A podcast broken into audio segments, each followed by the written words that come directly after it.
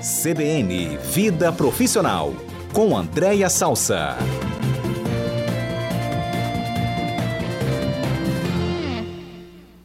Andréa Salsa, muito boa tarde, boa semana. Olá, Aurélio de Freitas, boa semana para nós, para os ouvintes e todos os meus colegas aí do estúdio também.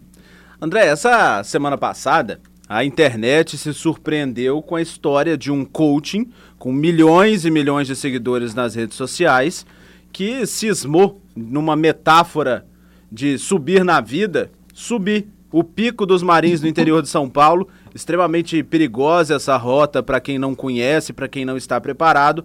32 pessoas foram lá para cima. Chegaram lá em cima, ou nem lá em cima, precisaram de ajuda do Corpo de Bombeiros para ser resgatados. Aí surge aquela dúvida, né? Coaching, tá tão em moda isso, mas será que a gente como, na verdade, a gente vai entender de fato o que é passado pra gente, como colocar isso na vida, porque ali ele colocou a vida de pessoas em risco. Mas a gente também não está falando que coaching coloca a vida de ninguém em risco. Mas é algo de se entender a mensagem que é passada para a gente, né? Pois é, Aurélio. E essa história de.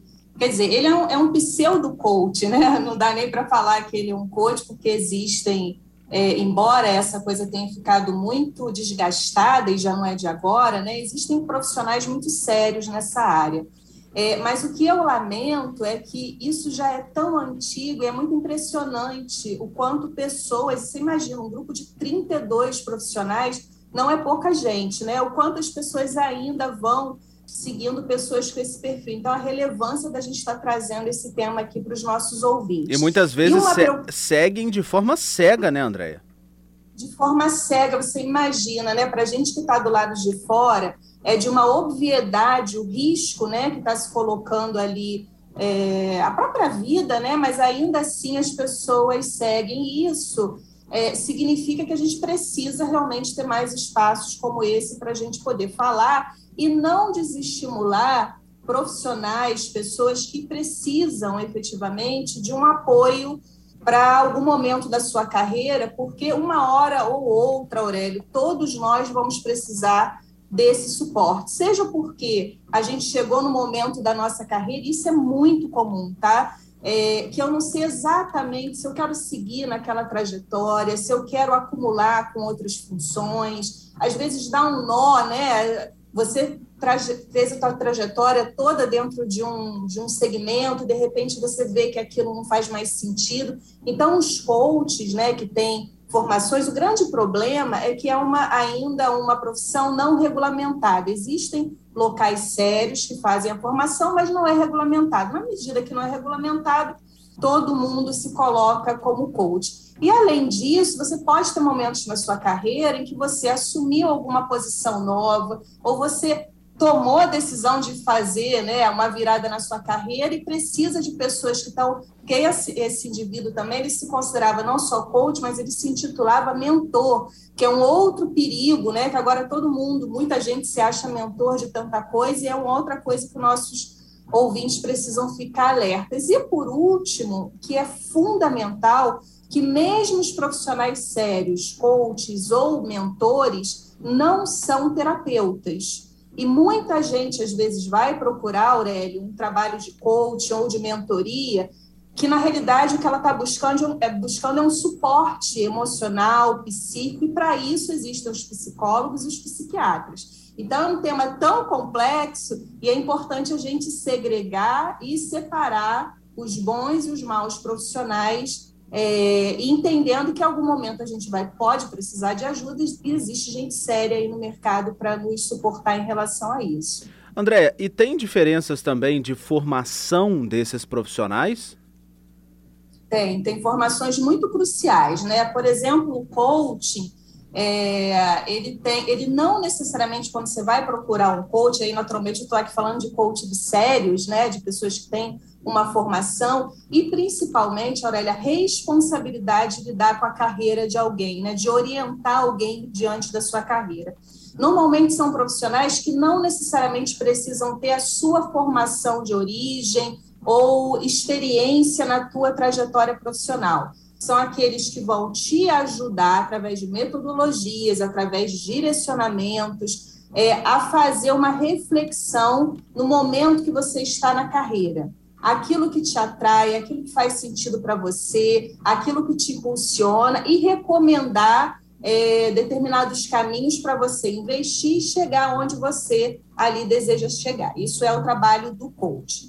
O mentor e o mentoring, né, o mentoring profissional, aí já é uma característica diferente, que na realidade é aquele profissional em que você tem aquele. Vamos dar um exemplo concreto, né, para o nosso ouvinte entender. Vamos supor, Aurélio, que em determinado momento da sua carreira, você que tem muita experiência em jornalismo, apresentação, seja no rádio, seja na televisão, você entende que você gostaria de partilhar, compartilhar o teu conhecimento, a tua experiência com jovens profissionais que estão entrando agora no jornalismo. Então, existem formações que te preparam tecnicamente para você, a partir da tua bagagem, a partir da sua experiência, orientar, mentorar jovens profissionais. Qual o objetivo? Acelerar o processo de desenvolvimento e evitar que alguns erros né, que o jovem Aurélio tenha, tenha tido, o novo profissional de jornalismo não precisa ter. Então, em grandes linhas, é isso que é a mentoria. São profissionais que têm uma bagagem, que têm uma estrutura, que têm um repertório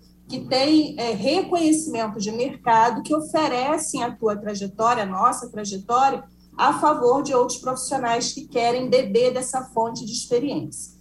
E, por último, são os psicólogos os psiquiatras, né, que aí sim são formações que vão lidar com aspectos psíquicos muito profundos, muito né, é, de origem muitas vezes familiares, né, que vai lá desde a nossa infância e que tem faculdade especializada para isso, seja o psiquiatra, que antes de tudo é um médico e que depois faz uma especialização na área psíquica, e seja o psicólogo que faz uma faculdade de psicologia.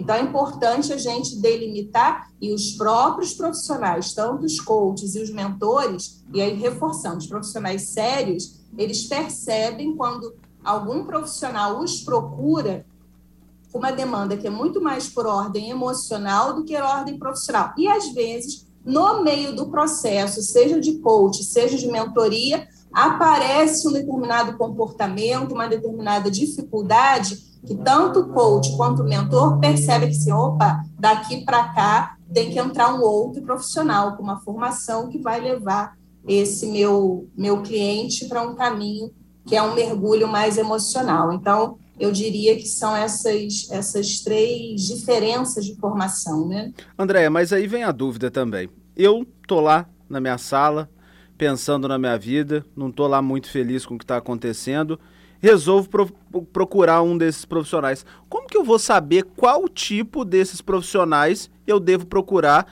para me ajudar nesse momento de dúvida na vida? O coaching, a terapia, o mentoring, para onde que eu fujo?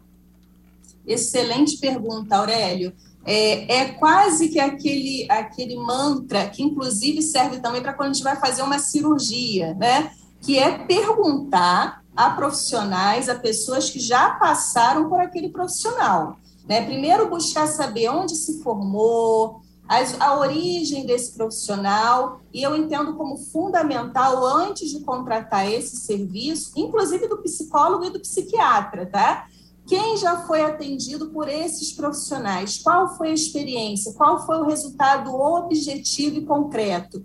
E além disso, Aurélio, tem uma outra coisa que é muito importante, que é, vamos supor que a pessoa teve esse cuidado, pegou a referência, pesquisou a formação e ainda assim quando ele vai e contrata no meio do caminho, ele começa a perceber que tem alguma coisa esquisita. Porque vamos pensar nessa história que iniciou a nossa conversa desse pseudo coach que levou as pessoas para a montanha. Acredito que dentro daqueles 32, alguns até se indicaram, né? Vamos lá. Mas na hora que você está dentro de um processo, né, que você contratou e você observa que a recomendação te coloca em risco, e às vezes não só em risco, Aurélio, físico, né, como desse, desse episódio, mas às vezes em risco emocional, um processo que te deixa para baixo, que te mexe com a tua autoestima, que não está te ajudando, que você está vendo que está lidando, está mexendo em coisas que o profissional não tem habilidade, inclusive em situações muito sérias, que a gente também já teve outros casos de denúncia, de assédio, inclusive sexual, porque tem pessoas que se consideram mentores, coaches, terapeutas espirituais e utilizam desse espaço da boa-fé né, e da vulnerabilidade de quem está sendo atendido para ir para caminhos muito, muito esquisitos, como, por exemplo, o assédio sexual. Então, antes de entrar, pesquise, peça recomendação, vai entender onde essa pessoa é formada, sua história,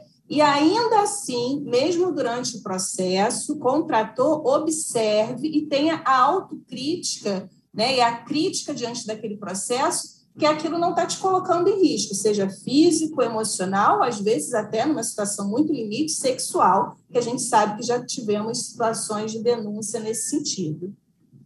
Pranches, nosso ouvinte, manda uma pergunta aqui para você, que você falou de talvez uma necessidade ou uma, uma vertente de deixar essas profissões ainda mais claras para quem as procura, de regulamentar. Ele perguntou se esse termo regulamentar que você usou significa criar, por exemplo, conselhos de classe, órgãos Perfeito. de fiscalização. Exatamente isso. Nosso ouvinte entendeu perfeitamente. Regular é como se, por exemplo, a psicologia, né, a, a profissão de psicólogos, ela tem um conselho regional de psicologia. Isso ajuda a dar limites, estabelecer critérios. Né? Um psicólogo, para ele se considerar, além de, da faculdade, tem que, questões de ordem ética, tem responsabilização ética, por exemplo, esse que se diz pseudo coach, ele provavelmente vai ter, pode ter algumas implicações de ordem ali criminal, não sei, mas não tem uma, um conselho que, se ele tivesse lá cadastrado como coach, tá, traria para ele alguma responsabilização civil ou de, da perda do, do, do, do, registro, enfim. Então, existe um movimento muito forte fora do país, já de longa data, e também algum movimento aqui no Brasil, mas a gente ainda não conseguiu um movimento de regulamentação, seja do coach, seja do mentor, e infelizmente isso acaba dando espaço para qualquer pessoa se considerar coach e, e mentor, né? Mais psicólogos e psiquiatras é, já tem regulamentação e conselho e toda uma estrutura que protege né, os profissionais que são atendidos por, por essas pessoas. Andréia, outra participação dos nossos ouvintes aqui, o Zé Carlos mandou assim, sobre o caso que vocês contaram, esse rapaz vai devolver o dinheiro para os clientes, clientes entre aspas, eu não sei bem se foi uma afirmação, uma pergunta, mas eu fiz uma rápida busca aqui, e parece que não, viu? Porque existe muita polêmica aqui sobre essa atitude dele, mas segundo ele mesmo, todo mundo foi porque quis. Mas aí entra essa questão que a Andréa disse, a parte da, do abuso, a parte do convencimento que determinadas pessoas podem usar, te convencer e você acabar sendo levado a praticar determinadas coisas. Mas fica o alerta também, porque tem uma outra matéria aqui do G1, Andréia, que um guia que está acostumado a ir no Pico dos Marins, a fazer a guia justamente ali naquele local, disse que recusou ajudar o próprio coach nessa trilha no Pico dos Marins, porque disse que o coaching foi extremamente arrogante. E arrogância, com certeza, não é a característica primordial para uma pessoa que busca ajudar outras através do exemplo de vida, né, Andréia? Exatamente, Aurélio. Essa é uma ótima dica também para quem na hora que for conversar, né, que normalmente antes de você contratar, é bom que o profissional, um profissional sério, ele, ele pede um espaço para conversar primeiro com a pessoa para entender se a demanda realmente faz sentido ali para a atuação dele. Então, se você se depara com um profissional cheio das certezas, né, é, que não considera a sua experiência, sua vivência, os seus desejos, é, desconfie, né? Porque já tem ali um partidor é, muito difícil. E tem uma, uma, umas frases né, desse, desse pseudo-coach, né? Que também, se alguém ouvir, é para desconfiar. Então, tem uma frase, ele ele está ainda se defendendo, ele né, ainda se e é muito seguido, ele tem mais de 2 milhões de seguidores, ele falou uma frase seguinte, que Deus é um investidor e um dia vai te perguntar: cadê o investimento que eu fiz em você? Então, se algum profissional te aborda nesse sentido, inclusive envolvendo questões de ordem religiosa, de crença, numa questão profissional, também desconfie, tem alguma coisa esquisita aí. É, então, é bom que, a, que acenda ali o nosso alerta, porque provavelmente você não está diante de um profissional. Andréa Salsa, muito obrigado pela sua participação. Só lembrando, lembrando né, Andréa, a gente não está indo contra nenhum tipo de profissional. Usamos o exemplo desse coaching aqui, o Pablo Marçal, citado aí nas reportagens e nesse acontecimento, mas como uma forma de alertar as pessoas. Você em casa, você no carro, tire as suas conclusões, siga a vida da melhor forma possível. O nosso objetivo é sempre fazer um alerta ouvindo pessoas com, é, competentes, com experiência, no caso da Andréia. Muito obrigado, viu, Andréia? Obrigada, querida. Até segunda que vem.